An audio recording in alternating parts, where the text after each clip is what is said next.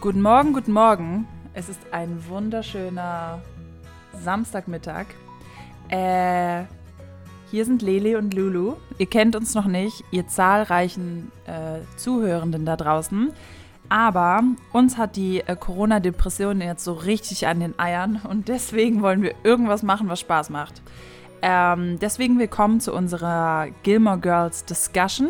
Heute der ersten Folge, der Pilotfolge. Wir haben noch keinen Namen für uns, aber äh, wie ich die Kreativität meiner guten Partnerin Lulu einschätze, wird bestimmt bald was kommen. Äh, Merch auch. Also gleich in der ersten Folge richtig schön. Get your dollar notes right. ähm, ja, äh, wir wollen heute ein bisschen über die erste Folge Gilmore Girls sprechen, weil Gilmore Girls für uns äh, ganz besondere Bedeutung in unserem Leben angenommen hat mittlerweile. Deswegen direkt als allererstes die Frage an meine Kollegin Lulu. Äh, was bedeutet Gilmore Girls für dich heute und wie bist du damals dazu gekommen? Was ist deine Background-Geschichte mit den zwei starken Frauen? Oder nicht? Das werden wir heute rausfinden.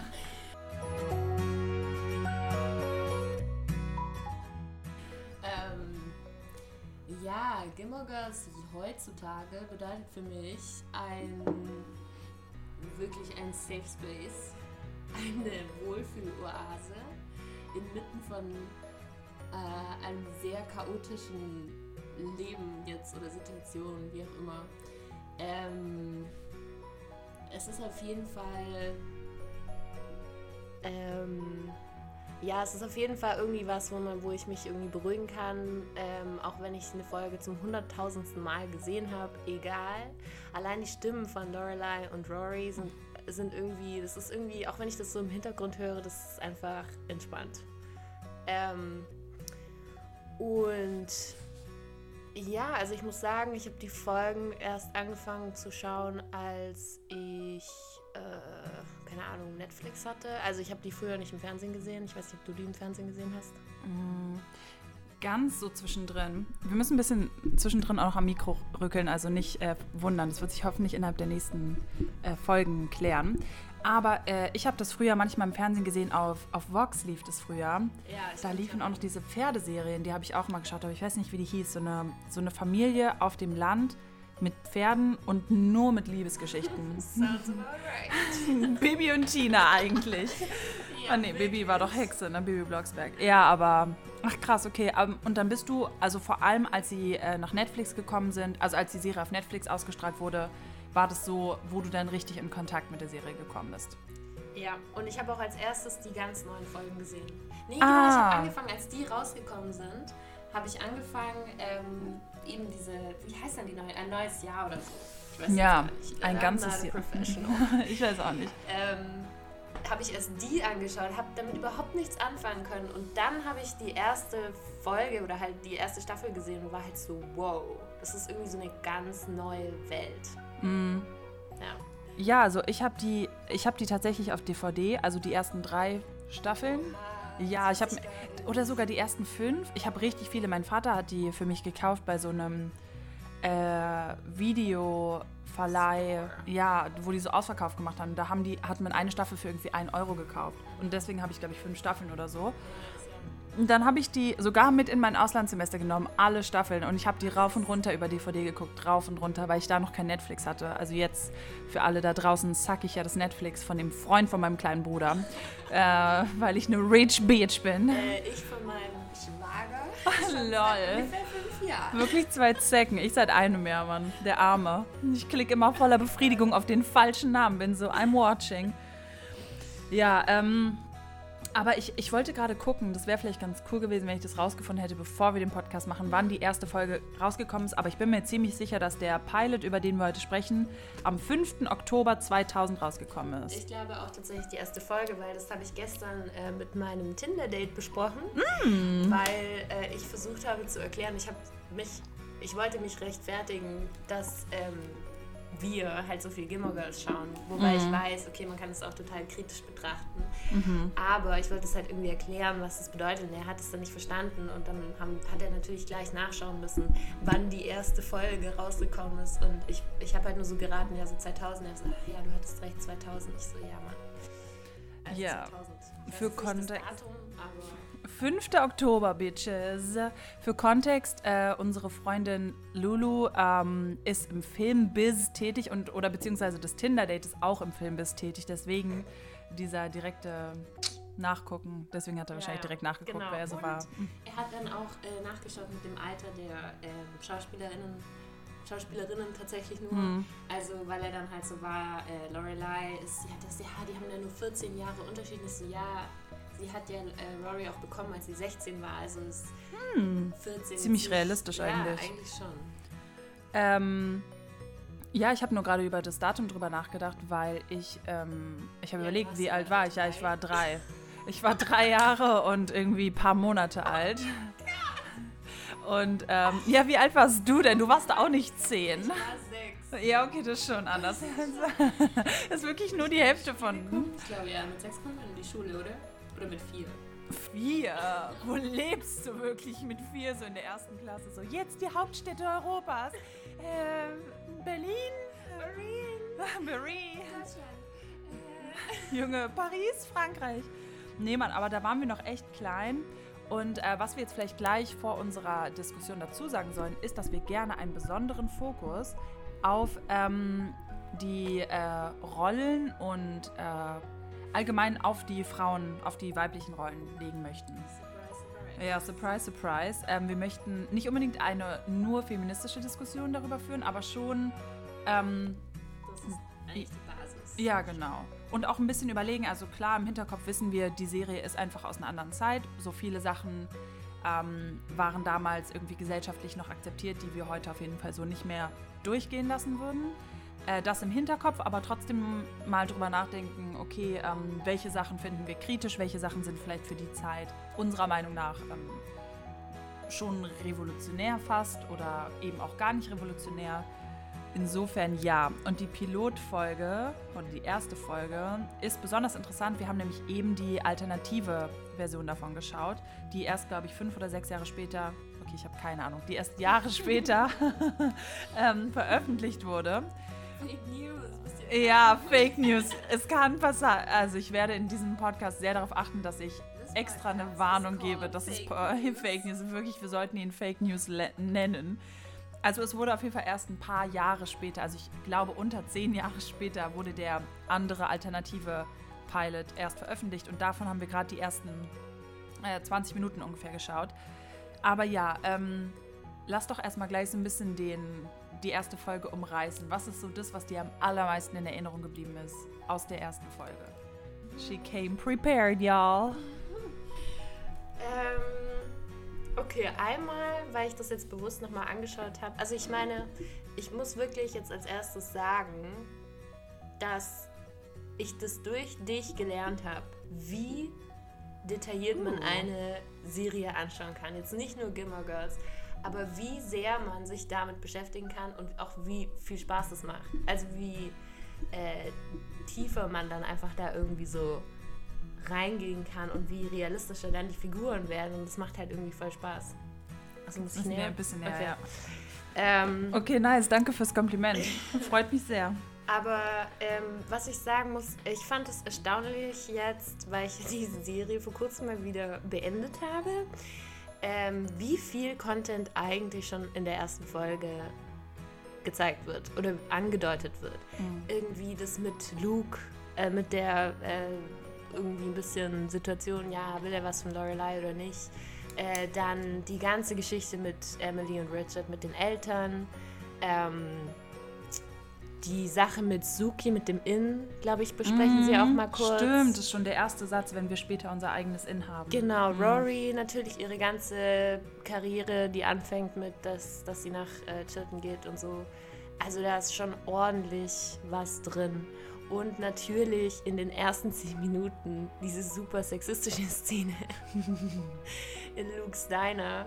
Was aber, was ich aber dann gut finde, ist, wie, ähm, ja, ich meine, Lorelei, wie ihr Charakter dann vorgestellt wird, einfach wie sie, wie sie damit umgeht und wie schlagfertig sie halt in dem Moment ist.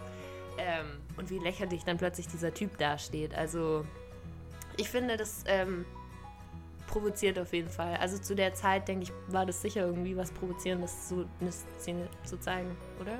Denkst du? Ja, also ich war da erst drei. Ich weiß nicht wirklich, wie da so die gesellschaftliche Stimmung war. Halt so, wow! Vor dem Film. Ähm, ja, also das ist interessant, dass die, dass die, ja, du hast voll recht, weil dazu wollte ich sowieso was sagen. Also, äh, was du gerade gesagt hast, dass schon in der ersten Folge so viele Sachen vorkommen, die, ähm, die später richtig wichtig für den Verlauf der gesamten Serie bis zum Ende sind. Und ich habe gestern, also in Vorbereitung auf diesen Podcast, ähm, ziemlich viele Interviews gelesen, äh, gesehen auf YouTube und ähm, vor allem auch so äh, Panels, wo die alle eingeladen waren und vor allem, wo ähm, Amy Sherman Palladino, Palladino, Palladino und ihr Mann äh, Dan Palladino äh, interviewt wurden. Die beiden ähm, ent, ja, entwerfende, entwerfenden und ähm, ich mache so private Diskussion, einfach weg vom Mikro, äh, wo die vor allem befragt wurden zu ihren Entscheidungen, wie sie ähm, wieso sie bestimmte Sachen geschrieben haben und wie sie die Idee überhaupt gepitcht haben. Ich weiß nicht, ob du darüber so viel oder ein bisschen Informationen hast. Also der Background ist eigentlich ganz interessant, wie sie zu der Idee der Serie überhaupt gekommen sind. Nämlich ähm, hat, wurde diese Eamon, äh, Eamon, Junge, komme ich auf den Namen klar, Amy Sherman Palladino, wurde äh, eingeladen zu diesen, zu so Pitches von diesen verschiedenen Netzwerken. Letztendlich kam das ja bei, ähm, bei der, äh, wie hieß der, Net der Network-Sender WB die wurden dann später von was anderem übernommen. Aber ähm, sie wurde da eingeladen, um verschiedene Ideen zu pitchen. Hat dann ganz viele Ideen vorgeschlagen für neue Serien und so, weil der Anspruch an sie war, sie soll eine Ein-Stunden-Serie machen, also wo jede Folge ungefähr eine Stunde mit Werbung dauert, also ungefähr 40 Minuten plus 20 Minuten Werbung. Und sie hat verschiedene Ideen vorgestellt und ähm, sie meinte, hat in den Interviews halt mehrmals erzählt, dass die äh, höchstwahrscheinlich Männer, die da saßen zu der Zeit, ähm, das ist eine Schätzung natürlich, no guarantee, Fake News, ähm, dass die ihre Ideen alle ziemlich scheiße fanden eigentlich. Und dann hat sie irgendwie so gegen Ende, weil sie dann gemerkt haben, okay, immer mehr Leute gucken auf die Uhr, wollen eigentlich gehen, hat sie dann gesagt, ach so, ja, und dann gibt es noch diese eine Geschichte, die ich im Kopf habe, ähm, mit einer Mutter und einer Tochter, aber die sind eigentlich mehr wie Freundin als wie äh, Familie. Und dann waren die so, ja, okay, wir kaufen diese Idee. Und dann ist sie rausgegangen zu ihrem Manager und war halt so, ich habe das einfach nur mir ausgedacht gerade, ich habe keine Ahnung, wovon es handeln soll. Und dann war der Manager halt so, ja, dann make up your fucking mind, weil du, die Idee wurde gerade gekauft. Und dann war sie anscheinend relativ kurz danach mit ihrem Mann in einem äh, zum Urlaub irgendwo in einer kleinen Stadt in Connecticut, wo ja später auch Stars Hollow eigentlich ähm, sich befindet. Mm -mm -mm, gibt's nicht. Aber sie war in einem Inn, sie hat in einem Inn gewohnt. Äh, in der Nähe, oh, wo war das? Habe ich mir das nicht irgendwo aufgeschrieben? Anyhow, sie war irgendwo in der Nähe, ah ja, Mark Twain. Sie war irgendwo bei Mark Twains Haus. Ja. Ähm, sie war in der Nähe, ja, in Connecticut und sie waren, haben da irgendwie Mark Twains Haus besichtigt und so.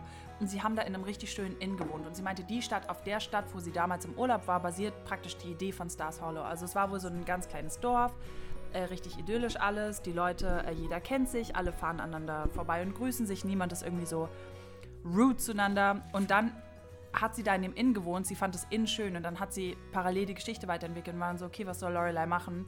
Wir wohnen in einem Inn. Ähm, okay, sie arbeitet in einem Inn. Und dann hat sie gedacht, okay, ähm, äh, die Eltern sollten vielleicht weiter weg wohnen, aber nicht so weit weg. Was ist in der Nähe von dem Ort, wo sie gerade war? Und dann war in der Nähe Hartford und dann hat sie gesagt, okay, Hartford ist die nächste Stadt.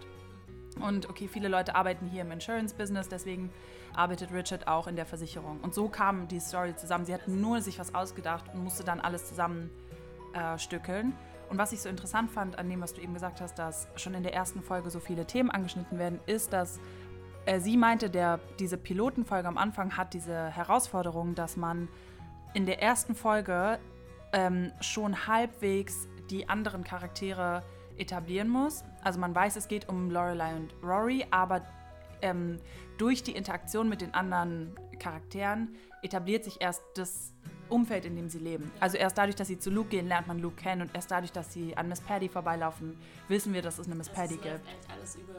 Genau. Und sie meinte auch, dass es für die ähm, Schauspielerin halt voll anstrengend war, weil die in der ersten Staffel vor allem unglaublich viel spielen mussten, weil nur durch die man andere Leute vorstellen konnte oder andere Storylines vorstellen konnte. Deswegen, ja, interessant, dass dir das auch so aufgefallen ist, so objektiv von außen. Ja, ja also, keine Ahnung, irgendwie, ich finde, ähm, was ja schon auffällt bei der ersten Folge und bei Gilmore Girls allgemein, dass einfach wirklich nicht viel passiert. Also im Vergleich zu anderen Serien, wo dann, keine Ahnung, viel ähm, entweder irgendwie emotionale Spannung ist oder Sexualität voll die große Rolle spielt und so ein, mit wem hat man Sex und so. Ja, diese Sensationssachen ja. halt, wo man dann, was einen eigentlich ja, also was ja eigentlich eingesetzt wird, dass der ähm, Zuschauer, die Zuschauerin gehalten wird. Mhm. Beim, aber das find, stimmt, das stimmt voll. Das fließt irgendwie so ein bisschen vor sich hin und da gibt es manchmal halt so wichtige äh, Ereignisse oder, oder Konflikte, keine Ahnung, oder halt eigentlich auch voll lange Konflikte ja schon mit der Familie zum Beispiel, die dann immer wieder so hochkochen. Aber ähm, keine Ahnung, ich erinnere diese Serie auch voll oft an Sims. Ich weiß nicht, ob das diese amerikanische Ach, Komponente ist, aber dieses Leben in dieser kleinen mm. Stadt und dann wie, wie, wie die Häuser aussehen. Also das ist eigentlich mein Bild von Amerika. Das ist aber ein sehr positives Bild. Ja, halt diese Bubble, weißt du, wie man sich das mhm. vorstellt. Und dann gibt es irgendwie so New York und dann spielen da diese ganzen anderen Filme. Ja, und da ist alles so hektisch und laut, ja. aber dann geht man wieder raus. Und dann gibt es so die Realität von den News immer und man denkt sich halt so, ich werde niemals hingehen.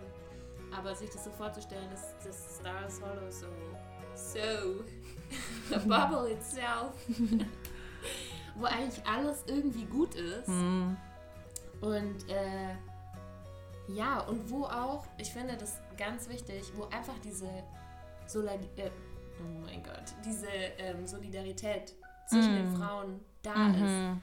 Egal was passiert, mm. die Frauen halten irgendwie zueinander. Und nicht nur jetzt die äh, Lorelei und Rory, sondern halt auch die anderen Frauen. Ja.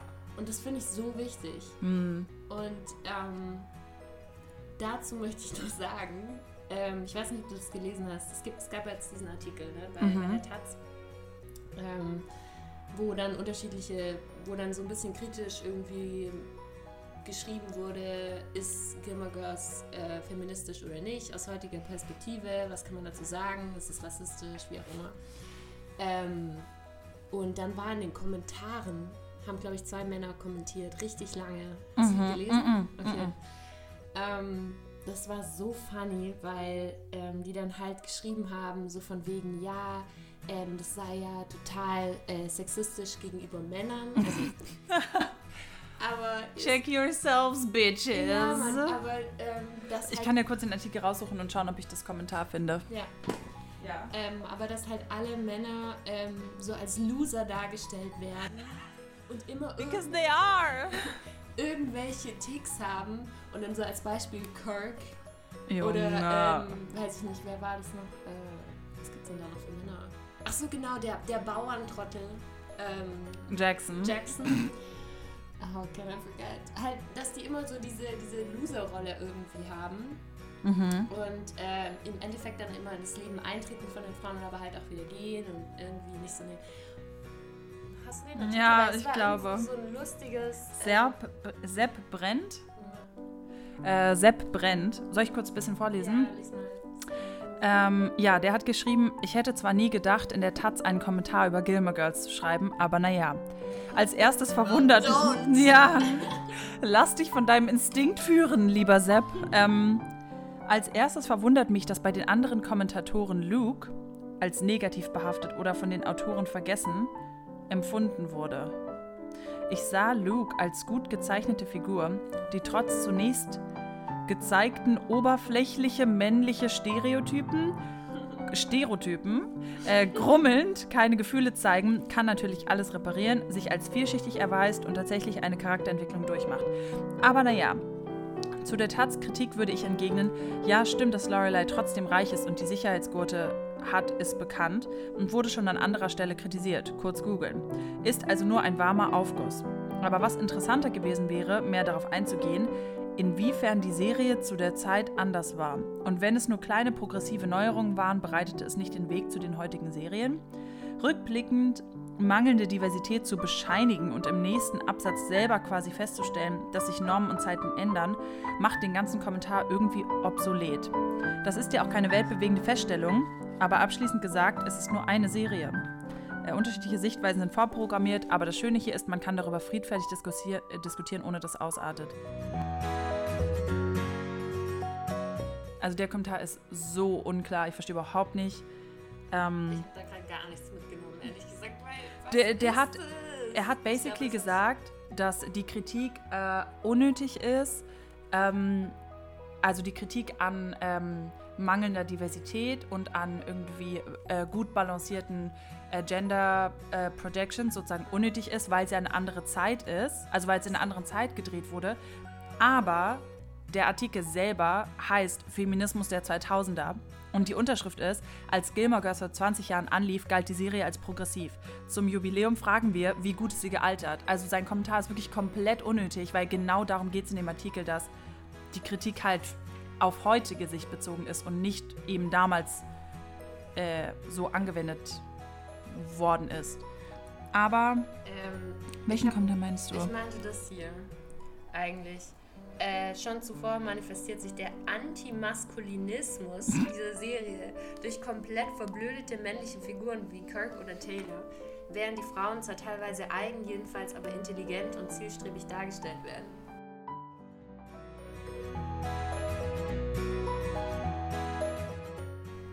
Ja, for once you Ähm. stupid.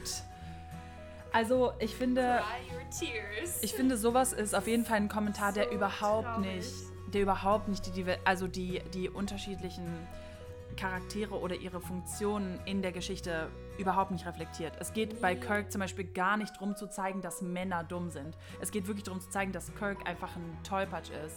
Der die, also das hätte auch, ich meine, seine Freundin Lulu ist am Ende auch ein bisschen crazy und sie ist dann schau dir halt ungefähr 99% aller anderen Serien an, wo es nämlich nur um Männer geht. Also, Ja, das ist so typisch, dass eine Serie über eine Gruppe gedreht wird oder eine Gruppe in den Vordergrund stellt, die für sonst wenig oder nur negativ thematisiert wird. Und dann, dass die, die sonst immer im Rampenlicht stehen, direkt ausrasten und sich beschweren. Also, das ist wieder funny. typische verletzte Männlichkeit. We don't want any of this bullshit here. Ähm, aber ja, also interessant. Auf jeden Fall der Artikel, den äh, Lulu mir geschickt hat, den fand ich auch sehr interessant, weil m, eigentlich hat der Artikel dazu geführt, dass wir uns überlegt haben, hey, das würden wir eigentlich ganz gerne machen. Das klingt irgendwie nach einer interessanten äh, Herangehensweise. Eine Serie, die wir so sehr für das, was sie repräsentiert, lieben, die wir aber auch durchaus kritisch sehen, weil ich würde sagen, vor allem in den späteren Folgen wird dann oder werden wir vielleicht noch mal ein bisschen mehr auf die fehlende Diversität eingehen, äh, die auf jeden Fall ein riesiger Kritikpunkt der Serie ist und auch ähm, viele der Produktion Ja. von rassistischen Strukturen. Ja, auf jeden Fall.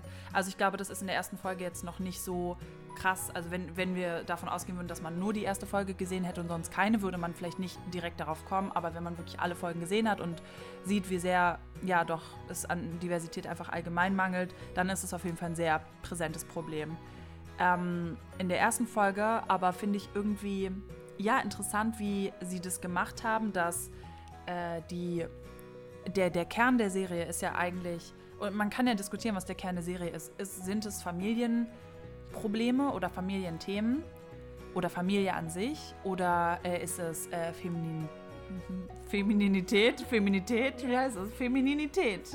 Feminität? Femininity. Femininity. Junge, nee. das- Arme Gugudeshi.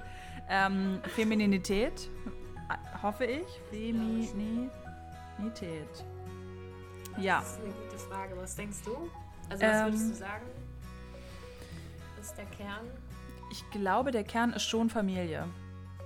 Und zwar ähm, halt unterschiedliche Formen von Familie. Ja.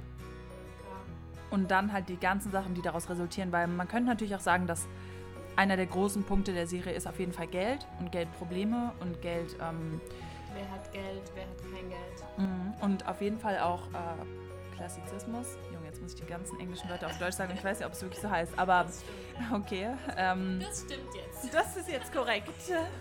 Gute Info. Äh, ja, aber ich glaube, auch das resultiert ja aus der Familie heraus. Also, und das finde ich halt krass, dass diese ganzen unterschiedlichen Punkte relativ gut und ähm, ziemlich verständlich in, diesem, äh, in dieser Pilotfolge dargestellt werden, weil ich glaube, das ist eine der größten Herausforderungen in einer Folge, die praktisch eine Vorschau ist für eine Serie, die noch kommt, für Sachen, die noch etabliert werden, ähm, schon in der ersten Folge so Sachen anzukratzen. Zum Beispiel gibt es diesen äh, Moment gegen Ende der Serie, wo ähm, Luke von der Bank kommt und sie nach dem ähm, misslungenen Essen bei den Eltern irgendwie nochmal zu Luke's Diner gehen, um da nochmal was zu essen. Und ähm, Luke kommt dann ohne Cap, ohne Cap, ähm, mit äh, irgendwie einem eleganten Hemd, weil er gerade von einem Bankmeeting äh, kommt. Und sie dann wirklich, also Lorelei ihn dann wirklich ja, also wirklich mit den Augen antwortet. Also ich finde, es ist sehr viel so körpersprachlich gemacht, also Körpersprache ähm, betont, nicht wirklich verbal, aber wo dann schon so der erste Moment ist, wo sie sich in die Augen gucken und wo also auf jeden Fall eine Chemie so dargestellt wird. Und dann denke ich mir, dieser Moment, wenn es den nicht gegeben hätte, dann wäre es kein, also da, darauf baut deren Beziehung in den ganzen kommenden ähm, Staffeln auf. Also das ist dieser eine Moment, wo äh, ganz kurz nur angesprochen wird, ähm, ja, sie sind befreundet und sie haben so diese neckische Beziehung, dass Luke sagt, äh, Red Meat kills you und dann halt geht. Ähm, und dass er halt irgendwie voll der Vertraute von ihr ist, weil er sie gut kennt. Aber dann gibt es auch noch diese zweite Ebene. Und die spielt ja dann in jeder Folge danach gefühlt noch äh, eine Rolle.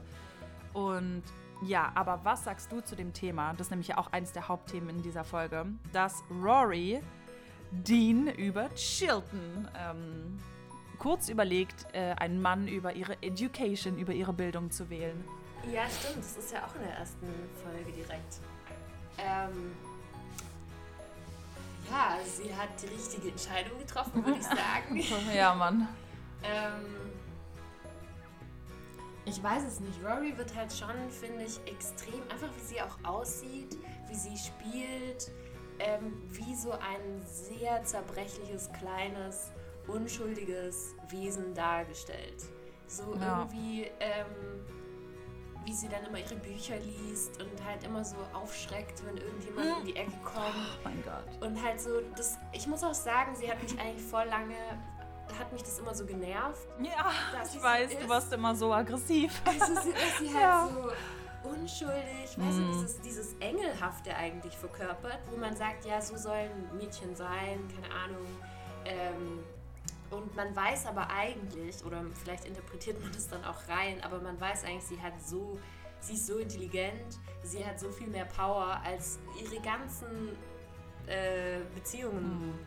Beziehungspartner dann. Mhm. Ähm, deswegen, ja, also und ich finde auch, ähm, wie Dean zum Beispiel dann auf sie zugeht. Ich glaube, das soll halt diese typische Teenager-Liebe nochmal mhm. so zeigen. Das ist ja, das ist ja auch das. Ich finde es auch interessant, wo eigentlich die Serie anfängt. Ja. Weißt du? Inwiefern?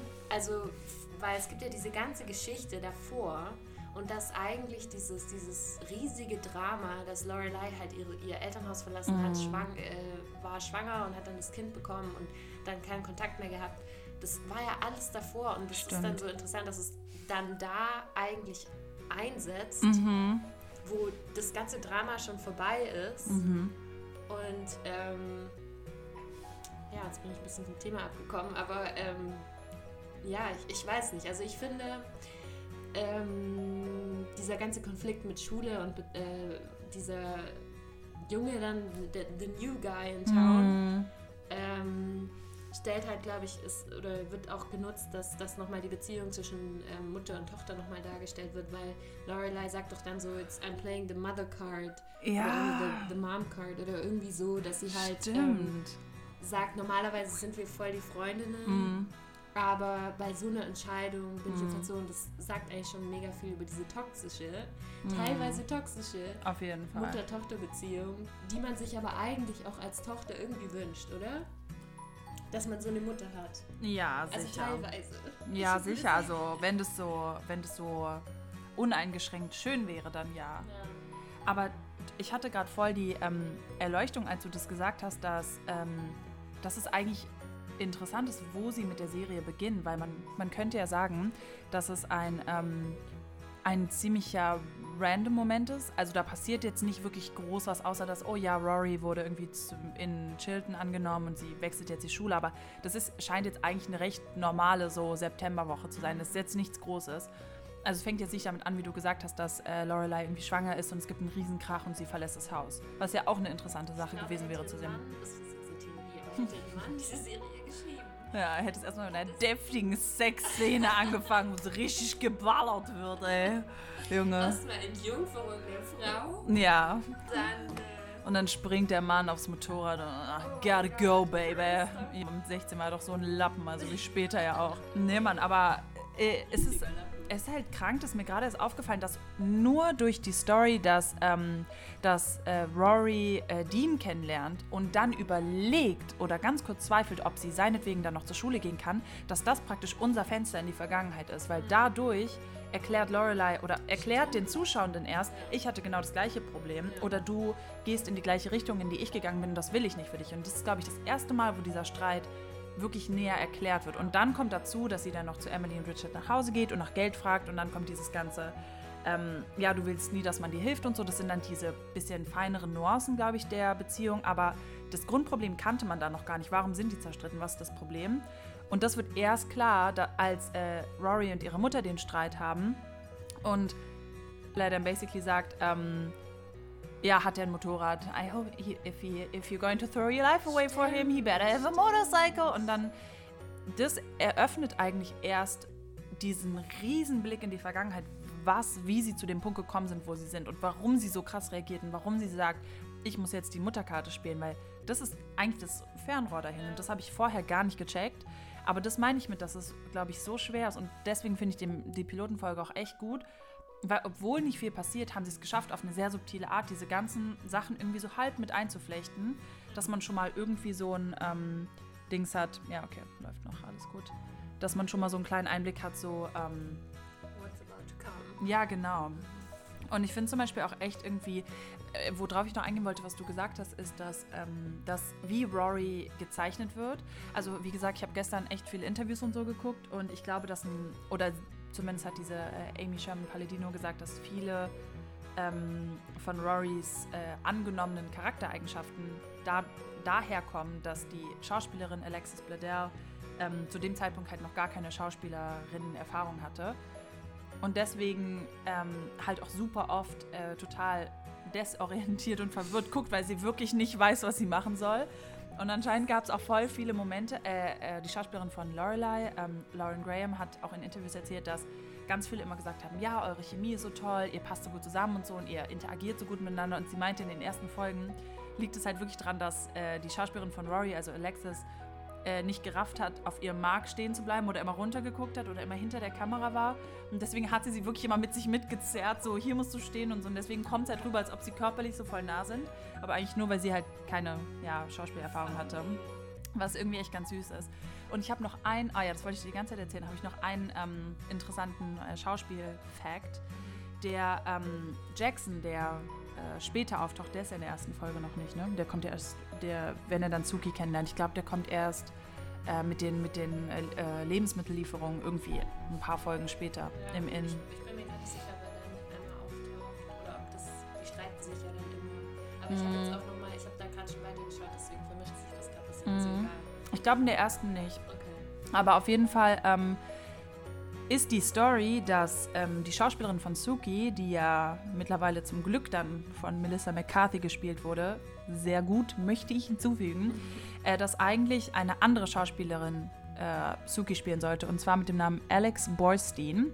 Aber die war schon bei einer anderen Show unter Vertrag und konnte deswegen nicht für die Rolle gecastet werden. Das Ähm, war der Grund. ja, genau, das, und die war nämlich auch in, diesem, in dieser alternativen Pilotfolge zu sehen, die dann, glaube ich, später Grisella oder wie die heißt, spielt, die dann die Harfe bei, die, bei dem Inn spielt. Oder Grella oder Das ist, Umbrella, I don't know. das ist ähm, aber die Rolle verkörpert sie, finde ich, perfekt. Da ist sie wirklich Das gut. Ist wirklich. Wirklich gut. Und das Interessante ist, sie hat sich dann, ähm, also sie hat sich voll gut mit Amy und äh, Dan Palladino verstanden und ist dann, hat sich öfter mit ihnen und ihrem Ehemann getroffen.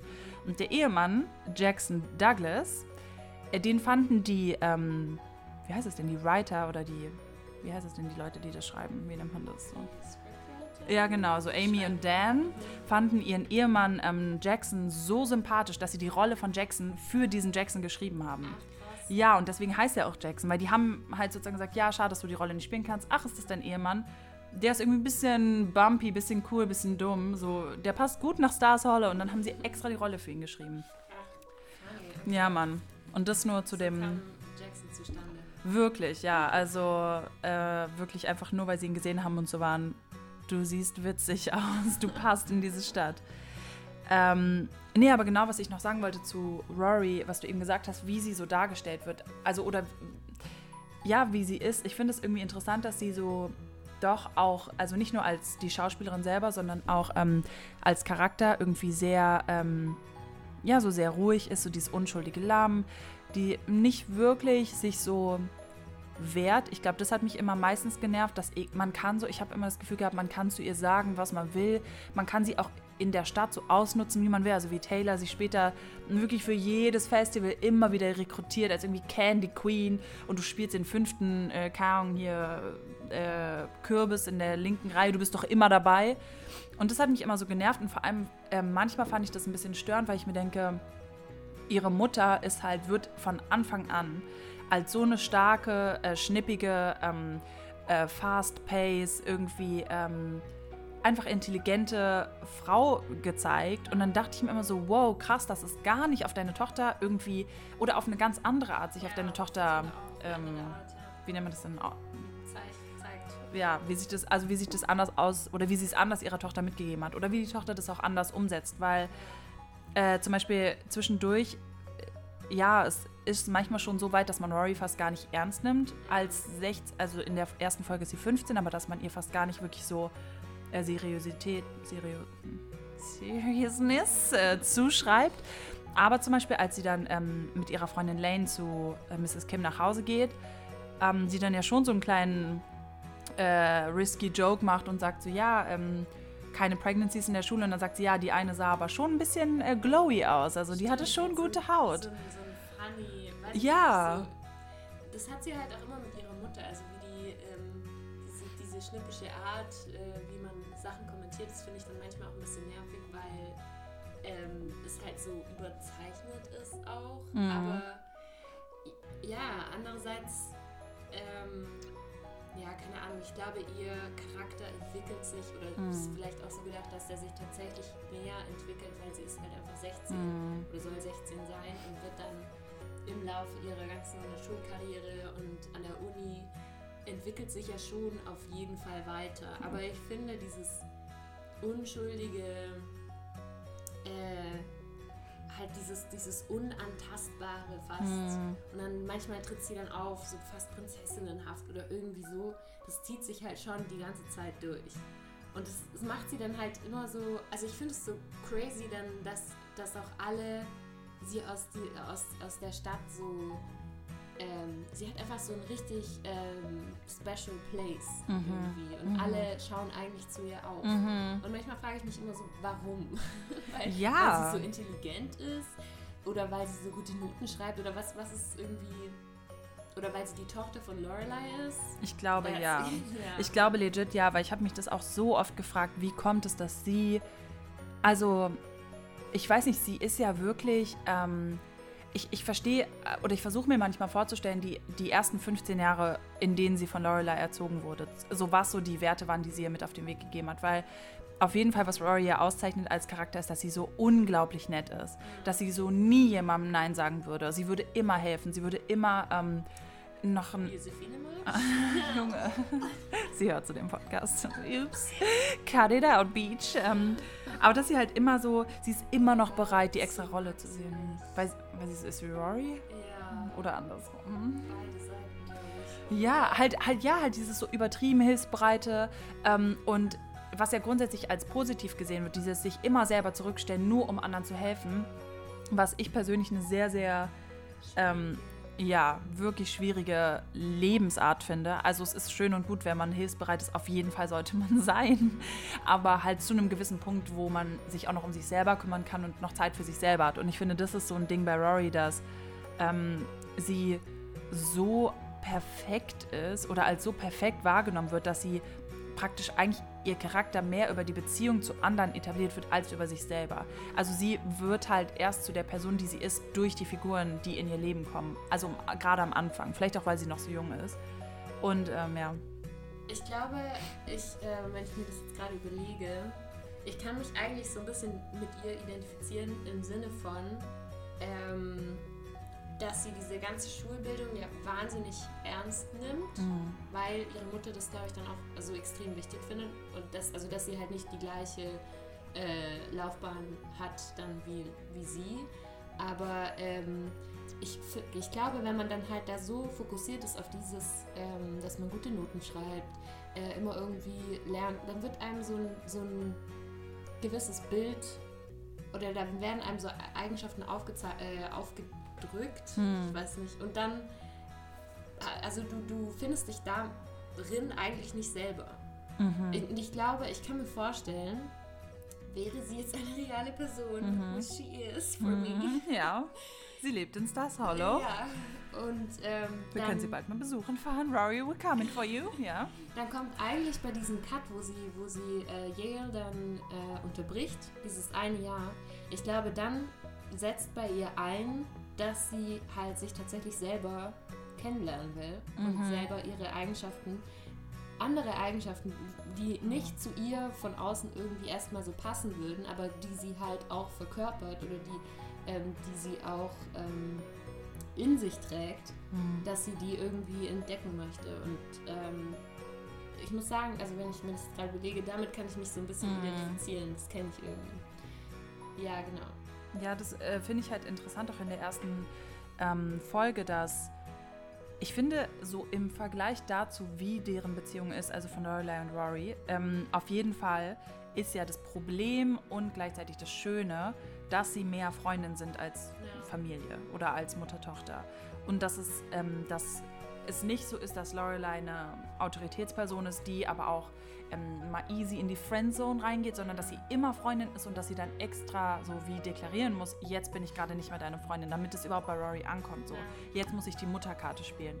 Und ich finde, ähm, Würdest du dir so eine Mutter wünschen? Nee, eigentlich nicht. Also ich meine, ganz ehrlich, ich glaube, es gibt kaum eine Mutter-Tochter-Beziehung auf der Welt, die nicht kompliziert ist. Ich glaube, die Leute, die halt so, ich fand es schon immer früher so verrückt in so Glamour und so, als ich die noch gelesen habe, wo dann immer so ähm, äh, Kleiderschrank-Switch und so war und dann so, ja, meine Mutter und ich sind beste Freundinnen und wir teilen uns halt die Anziehsachen. Und ich so, ja, meine Mutter gibt mir auch ihre alten Anziehsachen, aber nicht, weil wir Freundinnen sind, sondern weil sie keine neuen Anziehsachen für mich kaufen will. Nein, aber weil das ist einfach nicht, das ist meine ganz persönliche Meinung, das ist einfach nicht, für mich persönlich ist nicht, wie es wie es sein soll. Weil ich, ich könnte nicht gleichzeitig ähm, Mutter und äh, Freundin sein, weil es einfach zwei verschiedene Aufgaben sind. Ich glaube auch nicht, dass es funktioniert. Also nicht langfristig auf jeden Fall. Mhm. Und ich finde aber auch, was mir irgendwie so oft auffällt. was fällt dir ein? Mir der Moment ein bei Modern Family. Als, ähm, wie heißt die nochmal? Jetzt komplett ausgeblendet. Oh mein Gott, mein Brain. Welche meinst du? Die Mutter ähm, das sind doch alles Mütter. Die, die Blonde, die so Claire. Ja. Und die mit den Venen am Hals. Als sie das Mikro in ihr Gesicht geschleudert bekommt und dann mit dem mit Zahn. Dem Zahn. Das war gerade genau der Moment. Lol, das wäre so witzig, wenn ich Lulu jetzt einen Zahn rausschlagen würde. Äh, thank you, Thetho. Ähm, in der, nee, ich wollte nur sagen, dafür, dass in der ersten Folge wird es ja schon, also wie gesagt, ich bin sehr beeindruckt davon, wie sie in der ersten Szene schon so viele ähm, grundlegende Probleme der gesamten Serie oder der, der Beziehung innerhalb der Serie schon anschneiden. Und ich finde aber, eigentlich könnte man zumindest von außen objektiv betrachtet äh, sagen, dass Rory eigentlich genau das macht, was, glaube ich, viele TherapeutInnen weltweit als sehr, sehr toxisch beschreiben würden, nämlich, dass sie das Leben lebt, was ihre Mutter nicht haben konnte oder nicht hatte. Ja. Und dass das, ja, sag's? Und dass sie auch sich ähm, teilweise die tatsächlich die Rolle von einer Mutter gegenüber ihrer Mutter einnimmt ja. und sich um sie kümmert. Was ja erstmal so auf einer Ebene von wir kümmern uns umeinander, wir lieben uns, irgendwie so, es ist eigentlich voll schön, mhm. aber es ist halt auch so, es ist halt auch toxisch. Also wenn dann irgendwie Lorelei im Bett liegt und weint wegen ihren mhm. Tausenden, nicht Tausend, aber es passiert halt schon mehrmals und ich kann mir vorstellen, ich als Tochter wäre damit einfach überfordert. Ja. Du kannst die Rolle einfach nicht einnehmen. Nee. Die vernünftige. Nee, das ist wirklich ja triggering für mich, weil meine Mutter wirklich viel geweint hat und still does. Aber ich meine, damit konnte ich schon nicht umgehen, weil äh, das ist halt dieses, ähm, dieser Moment, wo in, in gesunden Beziehungen, würde ich jetzt mal sagen, nicht, dass deren Beziehung ungesund ist, aber meiner Meinung nach in vielen Punkten schon. Aber dass irgendwann in dieser Moment kommt, wo ähm, das habe ich in Therapie besprochen, meiner Therapeutin, wo dieser Moment kommt, wo Mütter und Töchter sich gegenseitig nicht mehr als Mutter und Tochter sehen, sondern als Frau.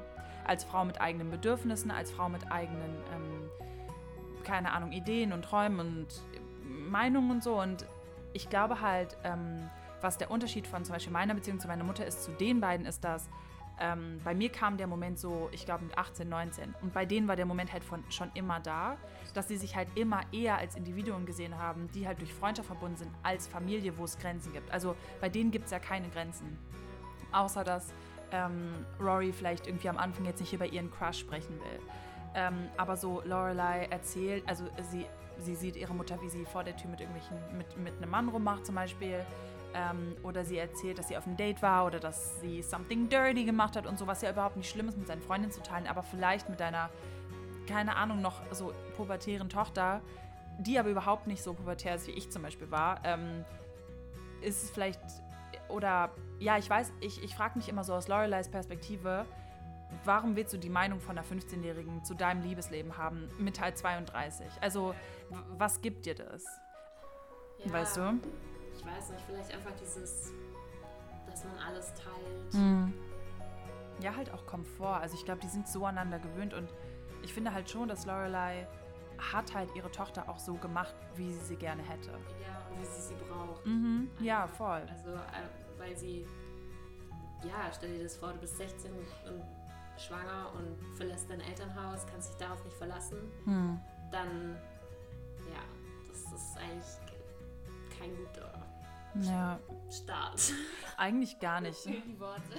Nee, eigentlich wirklich nicht. Aber ich, ich denke jetzt auch gerade drüber nach, so, das ist ja schon, man nimmt Rory schon voll viel ähm, äh, Macht weg, wenn man sagt, dass sie von ihrer Mutter so gemacht wurde.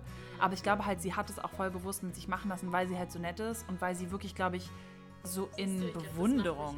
Ja, weil sie so ja, in Bewunderung erzogen wurde. Sie, ja, ihre Mutter ist ja ihr Idol. Ja. Und da finde ich krass, was ich ganz am Anfang sagen wollte, dass in der Folge, also dafür, dass die Tochter eigentlich das Leben der Mutter lebt, was die Mutter nicht haben konnte oder nicht hatte, gibt es relativ wenig Clashes in dem Bereich. Ja, dass sie nicht, du meinst nicht so Revol Revolution macht gegen ja. ihre Mutter so, das willst du. Ja, genau. Genau, dass sie zum Beispiel, also das ist ja das einzige Mal, wo, also sie, im Verlauf der Geschichte, das ist so eins der wenigen Male, wo sie wegen Dean ähm, drüber nachdenkt, diesen perfekt geplanten Weg, den sie mit ihrer Mutter, mit ihrer besten Freundin entwickelt hat, nicht zu gehen. Und das ist dann wegen einem Typen. Und das ist so eins der wenigen Male an der Serie, woran ich mich zumindest erinnern kann, wo sie irgendwie gegen diesen Plan ein bisschen vorgeht. Außer dann natürlich, wo sie eine Pause von Yale macht und wo sie statt nach Harvard nach Yale geht. Aber selbst da fühlt sie sich ja so schlecht und sagt, sie kann nicht nach Yale, weil sie das mit ihrer Mutter nicht so geplant hat. Und ich denke mir nur, es braucht schon einen sehr, sehr weichen Charakter. Oder vielleicht auch gerade sehr, sehr stark, weil sie das alles tragen kann, um ja. das so zu leben, weißt du? Ja. Ich finde halt, ähm, was ich beeindruckend finde an der Beziehung, egal wie toxisch, nicht toxisch das ist, dass die immer ähm, in Kommunikation bleiben oder sich dann wieder in Kommunikation finden.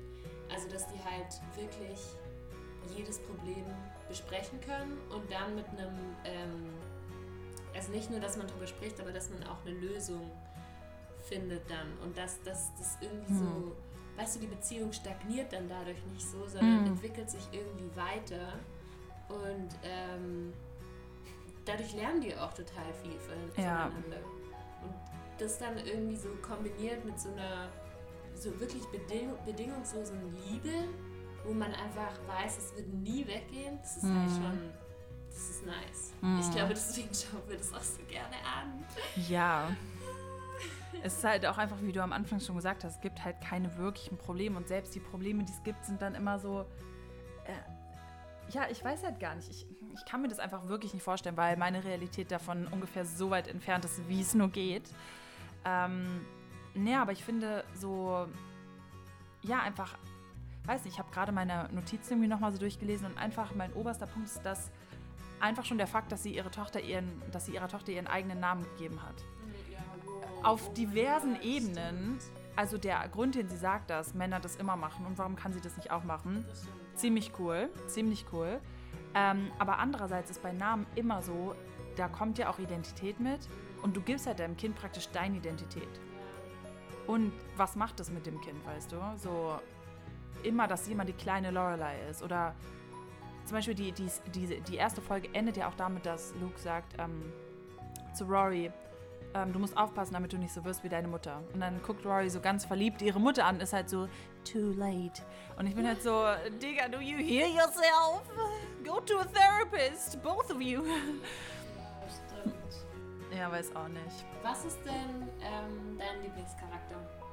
Hast du einen, eine In der ersten Folge oder in der ganzen Serie? in der ganzen Serie? Oder wechselt es? Mm. Lorelei. Das ist irgendwie, ich habe glaube ich so zwei oder drei, die ich, also ich habe so zwei oder drei, die ich so kontinuierlich genieße, egal in welcher äh, Position. Also eine ist auf jeden Fall Paris. Ich mag sie egal in welchem Moment. Selbst wenn sie mich nervt, mag ich sie noch, weil sie ist einfach eine Naturkraft, eine Naturgewalt. Sie ist wirklich wie ein Hurricane. Sie kommt rein und sie stö- zerstört alles, was dir jemals was bedeutet hat und es interessiert sie jeden Scheiß. Sie kann in der Nacht trotzdem genauso gut schlafen wie davor. Sie ist einfach so Karriere zerstört. Noch besser eigentlich, ja, Mann. Ähm, also ich muss sagen, so Paris und Doyle, die beiden finde ich immer ziemlich, ziemlich äh, gute Figuren, also unterschiedlich gut und wichtig für den Verlauf der Geschichte. Ähm, ich äh, liebe, oh Mann, das sind ja die, ich mag halt die, die, oder die ich kontinuierlich liebe, sind die, die am wenigsten Probleme machen, ehrlich gesagt. Weil immer, wenn es so Probleme gibt, so Lorelei ist ähm, auf jeden Fall ein toller, also ein unglaublich gut geschriebener Charakter. Und ähm, deswegen ist es eigentlich ein Kompliment, dass ich sie nicht immer mag, weil die Streits, die sie hat oder die Aktionen, die sie bringt, die mich aufregen, sind so gut geschrieben, dass sie mich so sehr aufregen, dass ich sie dann nicht mehr mag. Wie ist es bei dir? Ähm, ich glaube, ich habe gar nicht so einen Lieblingscharakter. Ich glaube, das kann ich gar nicht so sagen. Es ist schon so, dass die Männer mich tatsächlich sehr aufregen. Die Freunde von, von äh, Rory tatsächlich, aber das ist vielleicht auch äh, ja, perspektivenbedingt. Ähm, ich mag Suki total gerne. Mm, ja. Weil ich liebe einfach diese, diese Situation in der Küche. Ja. Ich finde auch generell dieses, das hat, das hat einfach so was Heimeliges. Das ist, glaube ich, also es ist auch bewusst, denke ich, so gemacht, halt wie die Küche hergerichtet ist. Und dann nicht nur die in dem Inn oder dann später in dem, in dem Dragonfly, aber auch irgendwie bei denen zu Hause in der Küche. Das ist immer sowas, wo die zusammenkommen, ähm, meistens Frauen, und dann irgendwie was, was besprechen oder irgendwie einen Konflikt haben und dann oder sich Neuigkeiten austauschen oder irgendwie so. Und das ist irgendwie so ein Fixpunkt und ich finde, das ähm, ja, verkörpert Suki halt auch total.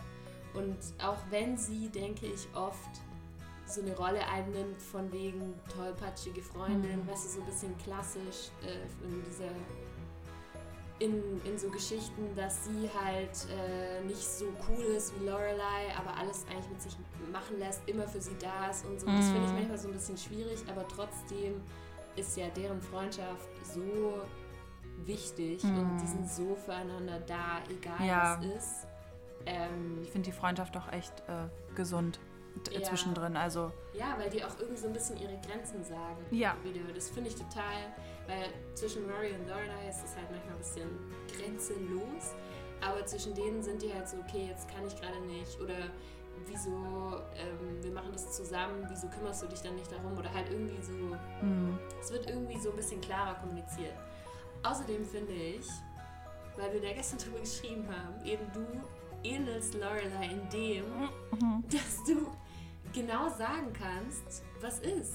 Weißt du, du kannst es einfach direkt und klar sagen, das ist dein Problem. Das, ich weiß, warum ich ein Problem damit habe.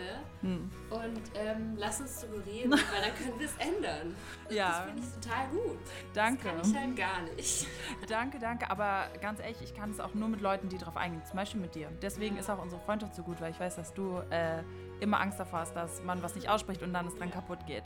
Ja, aber was ich bei Suki jetzt im Zuge von ähm, äh, Feminismus auch super interessant finde und das passt auch gut zur ersten Folge, ist, dass sie einfach die Kö- Chefköchin ist, ist schon mal eine Frau, was immer noch heutzutage 2020 äh, in den wenigsten Restaurants der Fall ist, dass Frauen die Küchenchefinnen sind und ihr ganzes Personal sind Männer und sie kommandiert sie rum, sie macht sie zur Sau, sie diskriminiert ihre Arbeitsweise und sie sagt, das, ist sloppy und das ist nicht gut gemacht und so und das ist... Ähm, Aber sie ruht sich ja trotzdem nicht darauf auf. Nee, sie ist halt nicht so ein Cocky-Chef oder eine Cocky-Chefin, die halt äh, nur kommandiert und nichts kann, sondern sie ist dann sie ist halt selber so gut, dass niemand, und zufälligerweise sind es halt witzigerweise alles Männer, dass niemand an sie rankommt. Und selbst äh, in den späteren Folgen, wo sie dann irgendwie schwanger ist und ähm, Spoiler Alert, äh, die ganze, die ganze Podcast wirklich Spoiler Alert, weil wir nicht bei einer Folge bleiben können, aber Podcast können nur Menschen äh, anhören, die die ganze Serie angeschaut haben. Ja, wirklich. Und alle, alle äh, kleinen Geschichten auch auswendig kennen, weil, wie wir. Ja, aber dass sie selbst dann ähm, kann sie noch nicht loslassen. Und das finde ich halt so cool, wenn Frauen in Serien und Filmen so ähm, nicht. Ja, wo halt dieser Konflikt, also der Konflikt ist bei Frauen ja super oft die Karriere und ähm, Familie vereinen wollen. Und ich finde immer, das ist immer so ein Moment, wo der ganz viel über die äh, Scriptwriters aussagt, wie die das handeln oder wie die das handhaben, wenn sich eine Frau vermeintlich zwischen Arbeit oder Karriere und Familie entscheiden muss. Muss sie sich wirklich entscheiden? Weil Suki zum Beispiel muss sich am Ende gar nicht entscheiden. Und gut, Suki kommt in diese nervige Story, dass Jackson irgendwie eine ähm, Vasectomy haben soll und das dann doch nicht macht, wo ich wirklich ausgerastet bin, weil das ist wirklich eigentlich Vergewaltigung, wenn wir das mal bitte legal belegen können. Aber ähm, Wieso wird da eigentlich bei dem Zeitpunkt gar nicht Das ist so krank. in Frage gestellt? Ja, wieso sie einfach so ist so, oh, ich habe dir gesagt, äh, ich will keine Kinder mehr, du hast mich belogen, hast gesagt, du hast eine Operation gemacht, die du nicht gemacht hast und jetzt bin ich schwanger von dir, da wäre ich halt so, ich will die Scheidung, du blöder Wichser. Was bist du für ein Hund? Man kann sich nicht mal, Digga, nur weil er Angst hatte vor Schnipp, Schnipp, wo man für betäubt wird, hat sie ein neues Kind bekommen. Muss es auch gebären. Und muss es austragen, es wird nicht mal diskutiert. Ja, okay, also es ist eine sehr, es ist in vieler, vielerlei Hinsicht eine sehr, sehr prüde Serie auf jeden Fall, weil äh, Abtreibung nicht mal angesprochen wird. Aber ähm, ja, ich finde auf jeden Fall, dass am Anfang. Kann mir vorstellen, dass wenn sie angesprochen werden würde, dann wären die, ähm, mm. äh, wie sagt man, Anti-Choice. Also, dass man dass ja. das halt nicht Pro-Life. Ja, genau, Pro-Life, ja. Mal ungeachtet der ganzen Geschichten, die auch oft dann später mit männlichen Rollen zu tun haben, die die weiblichen Charaktere durchlaufen, finde ich, dass es am Anfang in der ersten Folge super gut gemacht wird, dass in einer relativ kurzen Zeit ein relativ ähm, vielseitiges Bild von allen weiblichen Charakteren etabliert wird, ohne sie in Relation zu Männern zu stellen. Ja. Und das ist, glaube ich, ziemlich selten. Ja. Wie heißt dieser Test? Wie, wie oft Frauen über Brechtel? Bechtel, glaube Bechtel, okay. Dieser Bechtel-Test. Bechdel. Bechdel. Für alle, die es nicht wissen, wenn ich mich richtig entsinne, worum geht es in dem Test? Es geht darum, dass. Ähm, also es gibt, glaube ich, diese drei Fragen oder ich, Fake News, Mann. Ich weiß es, ich weiß es nicht mehr im Detail, aber es geht eigentlich grundsätzlich darum, dass es zwei Frauen gibt in einem äh, Film oder in, ah ja, also halt Filmserie, wie auch immer, die ähm, miteinander sprechen und es geht nicht um Männer. Das war, glaube ich, der eine Punkt. Und es ist nicht in Beziehung zu Männern. Mhm. Ähm, ja, ich habe es bei Wikipedia aufgerufen. Ähm, hier steht, äh, den Bechtel-Test oder Bechdel oder Bechdel-Wallace-Test äh, machte 1985 die amerikanische Cartoonzeichnerin und Autorin Alison Bechdel in ihrem Comic ähm, Bemerkenswerte Lesben bekannt. Er ist kein wissenschaftlicher Test, wird jedoch herangezogen, um die um Stereotypisierung weiblicher Figuren in Spielfilmen wahrzunehmen und zu beurteilen. Und die Fragen sind, gibt es mindestens zwei Frauenrollen? Sprechen sie miteinander? Und dritte Frage, unterhalten sie sich über etwas anderes als einen Mann? Genau. Und dann äh, werden sie positiv beantwortet, hat der Film den Test bestanden. Und ich finde, dass das ist eine der, also ich kannte den Test früher nicht an. Ähm, eine, Lulu, sorry. ja. Anonymität deaktiviert. ich war so, eine Freundin, die heißt Anna. Ähm, also Lulu äh, hat mir, also ich kannte den Test vorher gar nicht und wir haben irgendwann zusammen an, an der Uni, ach so ja, Background-Wissen, als wir zusammen studiert haben, hat äh, in einem Filmseminar hat Lulu mir von, dem, von diesem Test erzählt und ähm, seitdem achte ich da viel mehr drauf. Und das ist eine von zwei Sachen, die ich an Gilmore Girls der gesamten Serie und vor allem an der Pilotenfolge so krass finde, ist, dass die Serie sich wirklich drauf, oder die, die Machenden sich wirklich darauf verlassen haben, dass, okay, es geht nicht direkt um, ah, in wen bist du verliebt, äh, hatte dich auf ein Date, also dass diese, dass die Unterhaltung zwischen Frauen sich einfach um 90% nicht Männer drehen und dass einfach allgemein relativ wenig eventvolle Sachen drama dramatisch dargestellt werden. Und ich finde das in der ersten Folge bemerkenswert, dass die, okay, die Rory Dean-Dynamik nimmt schon relativ viel ein, aber selbst zum Beispiel mit ihrer besten Freundin Lane, ähm, wo in anderen Serien wahrscheinlich dann gesagt worden wäre oder gedacht worden wäre, oh ja, Teenager-Mädchen, die sprechen nur über Schminke, Kino, Shoppen und Jungs. Nicht mal bei denen geht es um irgendwelche Typen, sondern es geht einfach darum, wo ist deine Mutter? Ja, sie ist hinten beim Tisch. Welcher Tisch? Keine Ahnung. Crazy Life. Hier ist ein trockener Muffin, den du in Tee tunken kannst. So nicht mal da. Und das finde ich irgendwie sehr angenehm. Ja, finde ich auch. Also man merkt einfach, dass diese Freundinnen-Sache, egal ob jetzt zwischen Mutter, Tochter, zwischen Freundin und anderer Freundin, auf jeden Fall im Vordergrund steht. Und dass das erstmal die Basis ist und darauf aufbauend geht es dann schon auch um andere Stories mit Männern. Ja. Aber es ist, ja, keine Ahnung. Ich glaube, man kann es auch schlecht verallgemeinern für die ganze Serie. Ja, stimmt. Das ist von Folge zu Folge eigentlich wirklich ein neues Spiel. Ja, also dann nächste Woche ja. Folge 2. Ja, da geht es dann auf jeden Fall, it goes down. Für alle einzelnen Folgen. Äh, das machen wir. Ich weiß nicht, warum du gerade sagst, stell dir vor, ich mache die sonst auch alleine. I don't give a shit. This is my life and I'm in it. Äh, irgendwie 300 Folgen. 300 Tage, Bitch. Ähm, ein Jahr. Ja, Mann. Wer weiß, wo wir in einem Jahr sind. Hoffentlich nicht mehr hier in meinem Zimmer, während ich noch zu Hause wohne. Oh. Wirklich kurz vor mentalen Breakdown wegen fucking Corona. Äh, lass mal kurz auf unsere Time Mark gucken. Ja, schon eine Stunde, nice, okay. Dann lass, ähm, ähm, ich würde einfach noch so, dass jeder noch so einen abschließenden Kommentar machen kann, den, keine Ahnung, fandest du noch irgendwas, was wir noch nicht erwähnt haben, besonders gut oder was war dein Lieblingsmoment oder irgendwie sowas? Ja, eigentlich das mit der Solidarität zwischen mhm. Frauen. Weil ich habe nämlich einen äh, Podcast auch angehört, so jetzt geht deine Nachbarin gerade auf ihren Balkon. Ja, Mann. Schau mal, die hat die Frisur sie drüber geguckt. Ja, sie ist ja auch 70. Hühü, Frau Nachbarin.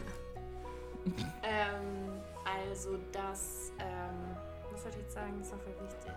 Ach genau, ich habe den Podcast angehört mhm. von ähm, diesen Filmlöwinnen, heißen die, glaube mhm. ich. Ne? Mhm. Die haben auch einen Podcast. Ähm, das ist ursprünglich, habe ich festgestellt, eine, eigentlich eine Zeitschrift. Ich glaube nur online und die haben mit Filmkritiken angefangen.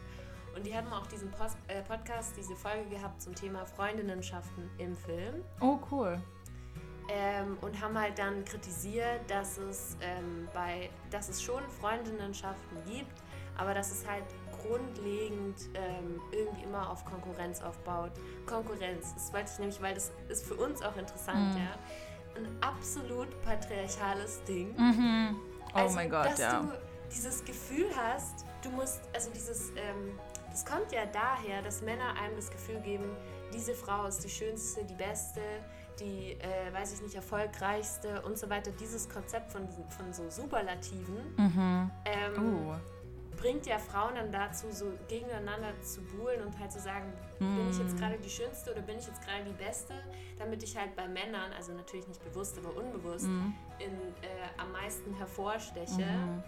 weil Männer einfach dann mehr Macht haben. Also mhm. ist halt so ein richtig Stimmt. krankes Konzept und ich finde, weil die haben dann halt ja. diese ganzen Frauenfilme in Anführungsstrichen mhm.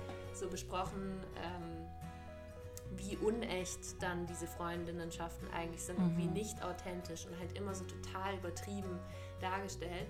Und das finde ich bei Gilmore Girls wirklich gut, dass diese Freundschaften zwischen Frauen einfach nicht ähm, auf Konkurrenz basieren. Also zum Beispiel Lane und Rory. Mhm, ja, also die sind glaube, so ein wholesome Beispiel. Ja, also. und weißt du, so, man würde eigentlich erwarten, Lane ist zum Beispiel, dass sie mega eifersüchtig ist, dass Rory so diesen erfolgreichen Weg geht. Mhm. Dann auch irgendwie ganz am Schluss, wo sie es halt einfach schafft, also in mhm. Anführungsstrichen auch, dass sie äh, aus diesem Kaff rauskommt, äh, ihren ganzen ähm, Kram da veröffentlicht ähm, und so weiter. Ähm, aber das ist einfach nicht Thema. Mhm.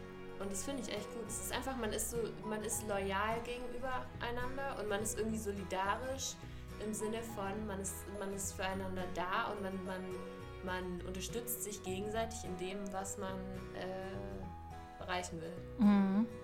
Ja, ich habe auch jetzt äh, gerade bei Freundschaften oder bei Freundinnenschaften habe ich direkt an, ähm, an auch Suki äh, und Lorelei gedacht, weil sie ja auch sehr präsente so Charaktere sind und da ist schon auch irgendwie sehr unterstützend, überhaupt nicht so neidisch oder man gönnt sich nicht, sondern wirklich ähm, in jeder Phase einfach so kompromisslos füreinander da.